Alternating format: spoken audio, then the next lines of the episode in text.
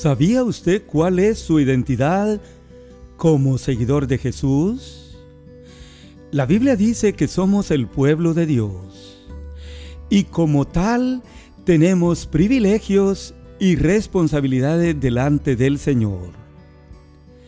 Somos Iglesia Bautista Benecer y le damos la bienvenida al episodio de este día.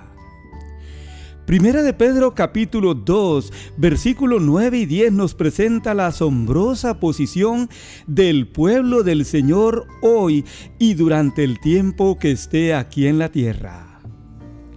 Pedro quería dejar esto bien claro para los hermanos que estaban dispersos en varios lugares en aquel tiempo. Esta enseñanza él la trae como buen judío del Antiguo Testamento, donde el Señor le dijo al pueblo de Israel que eran su pueblo. La Biblia dice, porque tú eres pueblo santo para Jehová tu Dios. Jehová tu Dios te ha escogido para hacerle un pueblo especial. Deuteronomio capítulo 7 versículo 6 al 8. De ahí el apóstol Pedro nos trae este tema, trasladándolo al Nuevo Testamento, a su carta donde la Biblia nos presenta la identidad del pueblo de Dios hoy. En primer lugar, los versículos en Primera de Pedro capítulo 2 versículos 9 y 10 nos presenta los privilegios del pueblo del Señor. La Biblia dice así: Mas vosotros sois linaje escogido, real sacerdocio, nación santa, pueblo adquirido por Dios para que anunciéis las virtudes de aquel que os llamó de las tinieblas a su luz admirable. Vosotros, que en otro tiempo no erais pueblo, pero que ahora sois pueblo de Dios, que en otro tiempo no habías alcanzado misericordia, pero ahora habéis alcanzado misericordia. En primer lugar, en estos versículos encontramos los privilegios del pueblo de Dios. La Biblia nos menciona aquí cuatro expresiones, cuatro calificativos para usted y para mí. Somos linaje escogido. Somos real sacerdocio. Somos nación santa. Y somos el pueblo adquirido por Dios. Como linaje escogido, somos una descendencia escogida. La Biblia dice que Jehová tu Dios te ha escogido para hacerle un pueblo especial. Según Deuteronomio capítulo 7 y versículo 6. Y la Biblia dice en el versículo número 8, que esto fue por cuanto Jehová os amó. Usted y yo somos linaje escogido. O sea, una descendencia, una familia escogida por cuanto el Señor nos amó. Pero además, somos real pueblo de sacerdotes. Esto viene del Antiguo Testamento donde los sacerdotes realizaban un trabajo especial para el pueblo de Dios. En el Nuevo Testamento la Biblia dice que todos los creyentes en Cristo Jesús somos real pueblo de sacerdotes. O sea, creyentes en Cristo que presentamos en oración a todos los hermanos y a todos nuestros amigos delante de Dios. Somos también una nación santa. Hay muchas naciones en el mundo, en realidad bastantes, pero los creyentes en Cristo formamos una nación que Dios ha separado del pecado para servirle a Él. una nación santa. Dios ama la santidad. Dios bendice la santidad. Y Dios premia la santidad en cada uno de nosotros, los que procuramos vivir en santidad cada día. Deuteronomio 7:6 dice, porque tú eres pueblo santo para Jehová tu Dios. Por lo tanto, usted y yo debemos vivir como pueblo santo, como nación santa, como gente separada, apartada para vivir una vida que le agrada a Dios somos también pueblo adquirido por Dios. En otras palabras, Él nos adquirió, Él nos compró con un precio. Y ese precio es su sangre preciosa. Vosotros que antes no erais pueblo, pero que ahora sois pueblo vosotros que antes no habías alcanzado misericordia, pero que ahora habéis alcanzado misericordia. Hermano, nosotros somos pueblo adquirido por Dios. Pueblo que antes no éramos pueblo personas que antes no habíamos alcanzado la misericordia, pero que ahora hemos alcanzado la misericordia del Señor. Así que todos estos son los privilegios que tenemos como pueblo de Dios. Somos una familia escogida somos un real pueblo de sacerdotes. Somos una nación santa en todo el mundo. Pero somos pueblo que Dios adquirió o compró con su sangre que vertió en la cruz del Calvario.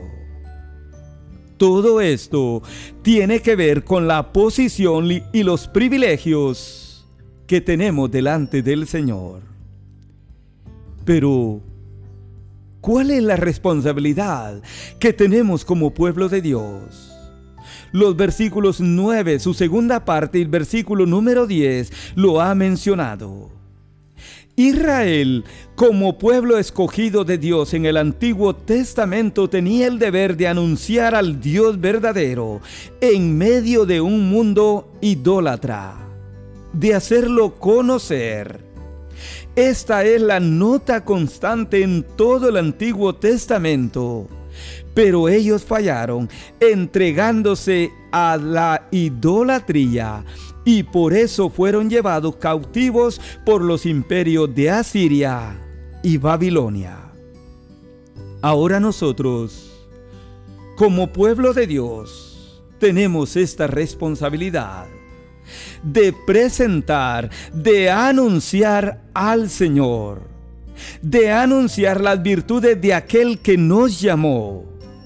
Si algo no tenemos que olvidar es que hemos sido llamados para anunciar, para hablar, para contar a otros las virtudes del Señor Jesucristo.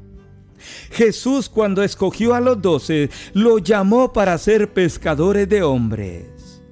Cuando tuvo setenta, los envió a anunciar el Evangelio a toda persona. Y antes de partir al cielo, en Mateo 28, 18 al 20, le dio a los suyos una gran comisión, la cual era de presentar el Evangelio a toda criatura en toda nación del mundo. En Hechos capítulo 1 y versículo 8, Él se los volvió a recordar antes de ser levantado al cielo, al decir, y me seréis testigo en toda nación, a toda persona, en todo el mundo, en Jerusalén, en Judea, en Samaria y hasta lo último de la tierra. Aquí en Primera de Pedro se nos ordena a anunciar las virtudes, las excelencias, las obras del Señor Jesucristo. El mejor ejemplo de esto es el endemoniado de Gadara. Marcos capítulo 5, versículo 19 al 20 dice que Jesús le dijo, vete a tu casa a los tuyos y cuéntales cuán grandes cosas el Señor ha hecho contigo y cómo Él ha tenido misericordia de ti. Y Él así lo hizo. Pues la Biblia dice que comenzó a publicar cuán grandes cosas había hecho Jesús con él. Y la Biblia dice que todos se maravillaban. Las palabras claves para él fueron contar y publicar. Él tenía que contar, que publicar, que anunciar a toda persona de lo que el Señor había hecho en su vida. Usted y yo también tenemos que contar, publicar y anunciar a otros de lo que el Señor ha hecho en nuestra vida. Tenemos que anunciar o dar testimonio de cómo Él nos sacó de las tinieblas, o sea, del pecado a su luz admirable. Tenemos que anunciar en vista de ser pueblo de Dios. Si usted ha gustado la benignidad del Señor, dice la Biblia, usted debe de leer la Biblia, debe de desear la palabra de Dios. Pero también si usted ha gustado la benignidad del Señor, si usted ha conocido a Cristo como el Salvador de su vida, usted debe de anunciarlo. Debemos de anunciar en vista de haber alcanzado la misericordia de Dios. Así es, hermanos y amigos hemos de anunciar, de contar, de publicar cuán grandes cosas el Señor ha hecho con nosotros y cómo Él ha tenido misericordia de nuestra vida. Salmos 92, 2 dice que debemos anunciar cada mañana su misericordia y por la noche su fidelidad. Y esto lo tenemos que hacer cada día. En realidad, esta es nuestra identidad. Tenemos grandes privilegios, pero como pueblo de Dios, tenemos una gran responsabilidad.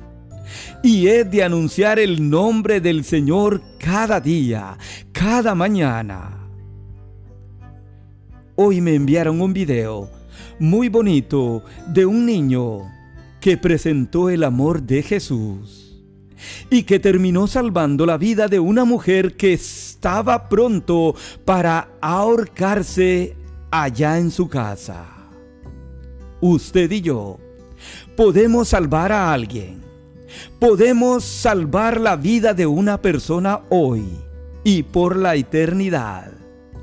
Cuando anunciemos o presentemos a otros el amor del Señor Jesucristo.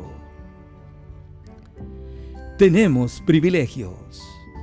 Hay un canto muy bonito que dice, incontables maravillas.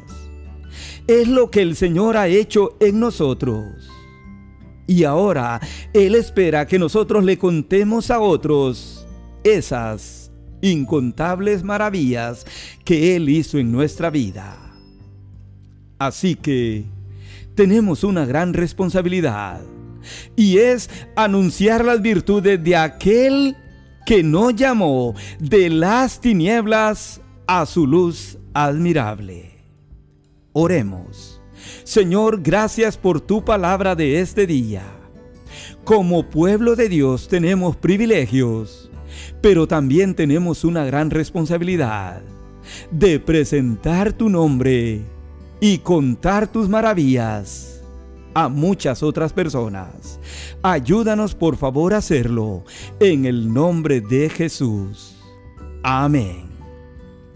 Bendiciones del Señor y que usted y yo podamos anunciar al Señor Jesucristo a muchas otras personas que aún no lo conocen.